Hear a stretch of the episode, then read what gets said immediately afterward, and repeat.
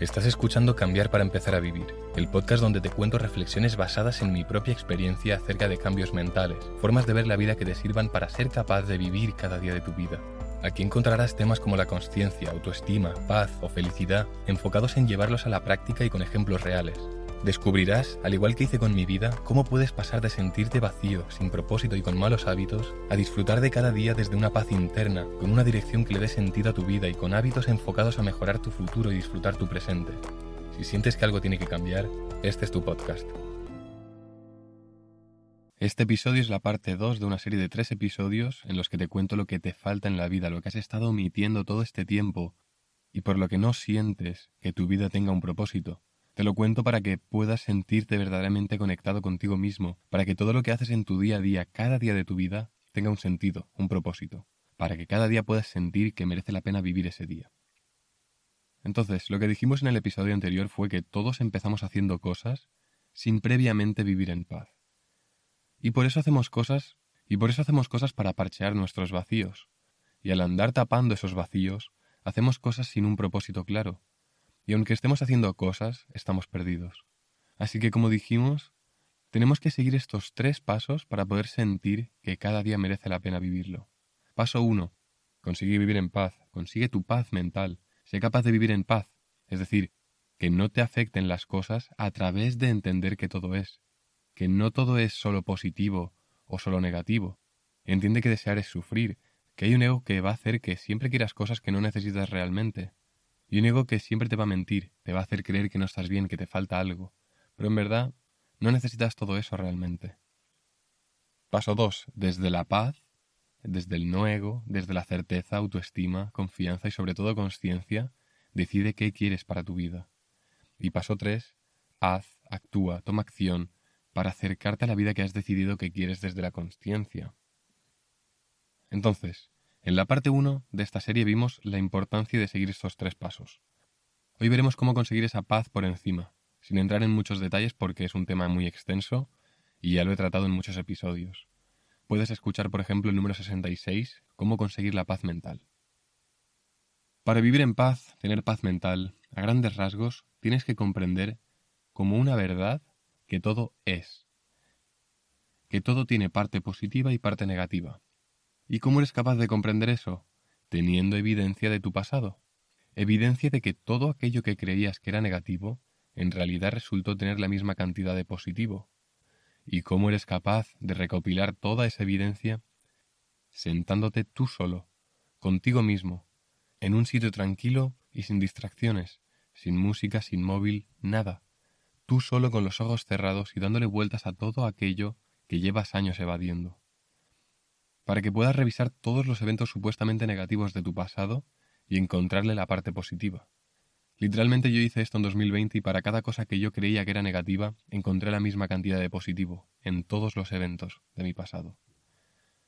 Así que por lógica, si todo lo que yo creía negativo resultó ser neutro, porque también tiene su parte positiva, entonces si hoy me pasa algo que de primeras es negativo, soy capaz de transportar esa evidencia de todo mi pasado de que todo es, y entonces eso ya no me perturba, ya no me saca de mi paz, porque sé que también me aportará cosas positivas. Lo que suele pasar es que no eres capaz de deducir, de adivinar, de ver, de tener la perspectiva suficiente como para descubrir qué es aquello positivo que me va a atraer. Pero sé con total certeza que habrá la misma cantidad de positivo que negativo, porque tengo la evidencia de todos los eventos de mi pasado que he revisado, analizado y sanado. Entonces, Siguiente paso, ya vives en paz. Y gracias a esa paz también tienes una perspectiva menos sesgada del mundo. Y como has tratado ya toda tu mierda, todas las cosas que llevabas años evadiendo, ahora puedes ser honesto contigo mismo. Ahora puedes ver las cosas de frente. Y por lo tanto puedes hablarte crudo y ver la realidad de tu situación para decidir qué deberías hacer con tu vida. Pero desde un punto neutro, no sesgado por tus emociones. Al ser capaz de ver el mundo así, eres mucho más consciente de todo, y esta conciencia que es desarrollado te va a permitir elegir muchísimo mejor todo lo que quieres para tu vida. Ser consciente de que tenemos un ego que quiere gratificaciones inmediatas, que quiere ponerte las cosas difícil, que quiere que te mantengas en la víctima, que quiere que no progreses, quiere mantenerte bajo esa coraza que hace que no te abras a la vida, Ser consciente de esto te va a hacer ser capaz de decidir qué es lo que quieres realmente para tu vida. Sin entender todo esto, lo más probable es que te pongas metas que no necesariamente quieres, sino que crees que las quieres porque has heredado deseos y metas de otra gente. Tú ves por Instagram a gente yendo de fiesta en un yate por unas playas paradisíacas y al verlo tú también quieres eso. Mejor dicho, tu ego quiere eso. Pero tu ser consciente, tu esencia, sabe que no necesitas eso para sentir que cada día merece la pena vivirlo. Hace un par de años me leí un libro que se llama La experiencia de descubrimiento de John de Martini y al final del libro te hacía hacer un ejercicio que básicamente te preguntaba ¿qué harías si te quedasen 24 horas de vida? Y yo al hacer ese ejercicio escribí literalmente Estaría con toda mi familia, disfrutaría de que me diera el sol, de la comida, y les diría que les amo. Me reservaría un rato para estar solo conmigo mismo y estar presente. Quedaría con mis amigos y vería la puesta de sol. Iría a la naturaleza y caminaría descalzo por la hierba. Haría un pequeño entreno al sol y tocaría la guitarra. Haría todo esto intentando estar lo más presente posible. A lo que voy con esto es que no escribí ir a un parque de atracciones, ni ir de fiesta, ni cabalgar a un león, yo qué sé. Fueron cosas muy normalitas, Así que si en mis últimas 24 horas de vida no haría nada raro, extravagante, ¿por qué creo que quiero hacer esas cosas? No necesitas un Lamborghini, no necesitas una mansión, ni las bambas más caras. Todo eso es tu ego. Ese ejercicio va bien para ver que realmente no quieres todo eso que crees que quieres. Sin vivir en paz y consciente, nunca vas a ser capaz de ponerte metas que estén realmente alineadas con tus valores reales con lo que quieres realmente para tu vida. Así que ese es el paso 2. Una vez vives en paz, una vez vives en paz y vives consciente de tus pensamientos, de tus quereres, de tus deseos, de tu ego, entonces puedes pasar al paso 2. Decide qué quieres para tu vida. Muchas veces el problema es que no sabemos qué queremos. Normalmente sabemos lo que no queremos, pero no sabemos lo que sí queremos. Y sabes lo que no quieres porque lo has vivido y sabes que no quieres eso. La pregunta es entonces, ¿cómo vas a saber lo que quieres sin haberlo vivido antes? Y es una muy buena pregunta, la cual solo tiene dos respuestas posibles, creo yo. La primera respuesta posible es que sí que lo has vivido ya, pero lo has enterrado, por así decirlo. Por ejemplo, quizás tú de pequeño o pequeña te encantaba dibujar. Te pasabas todas las tardes dibujando y cuando lo hacías sentías paz, sentías que todo estaba bien, Parecía que no importase nada más, que el tiempo pasaba rápido y a la vez no pasaba porque estabas presente. Pero fuiste creciendo y aparecieron distracciones, y otras cosas supuestamente más importantes y lo acabaste olvidando. Este es el caso en que lo que quieres es algo común, que todo el mundo ha hecho alguna vez en su vida. Fútbol, básquet, pintar, dibujar, cantar, pero común, como decía antes.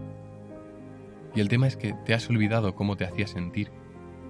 Si esto resuena contigo, entonces ya sabes qué quieres hacer Solo tienes que confiar en ti y probarlo otra vez y escucharte. ¿Cómo te sientes al hacer eso? Y tú mismo o tú misma sabrás si eso es lo que quieres hacer o no. Es decir, este es el caso en el que tu pasión o aquello, aquella cosa que tú quieres hacer es algo común y por lo tanto ya lo has hecho. Pasa que, como he dicho antes, lo has enterrado. Entonces, vuélvelo a hacer y analízate mientras lo estás haciendo, cómo te sientes. Pero el caso más común es el segundo, que es el siguiente aún no has hecho aquello que potencialmente se puede convertir en tu pasión o hobby. Por lo tanto, te tocará probar. Prueba y error hasta encontrar lo que sientes que quieres. Presta atención a la palabra sientes. Muchas veces racionalizamos demasiado las cosas y está bien, en la mayoría de casos, pero a veces hay que escuchar esa voz interior. A veces queremos creer que lo que queremos no lo queremos, porque no nos creemos capaces de hacerlo o de llegar a vivir de ello.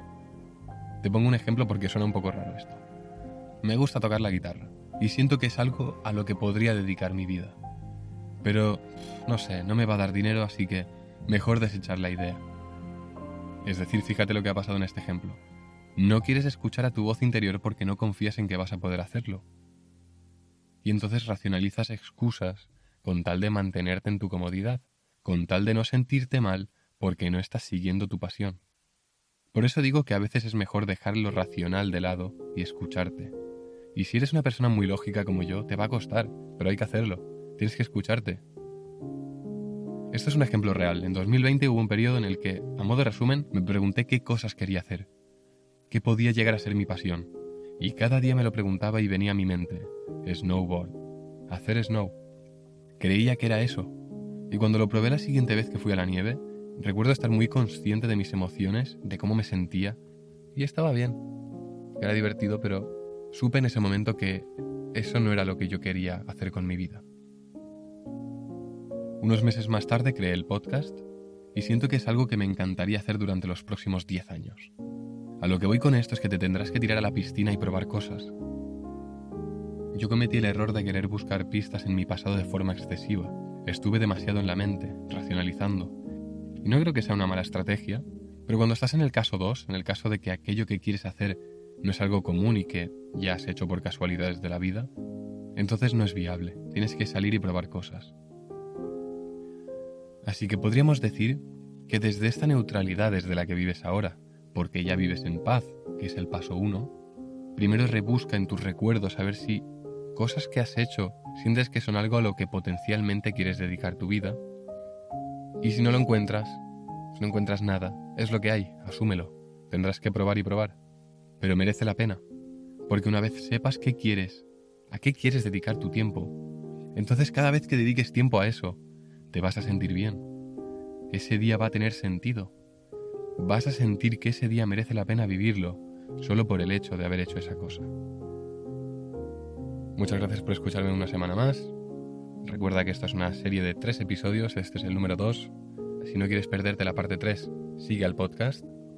Y como siempre, disfruta de la vida y nos vemos el próximo jueves con el siguiente episodio. Chao.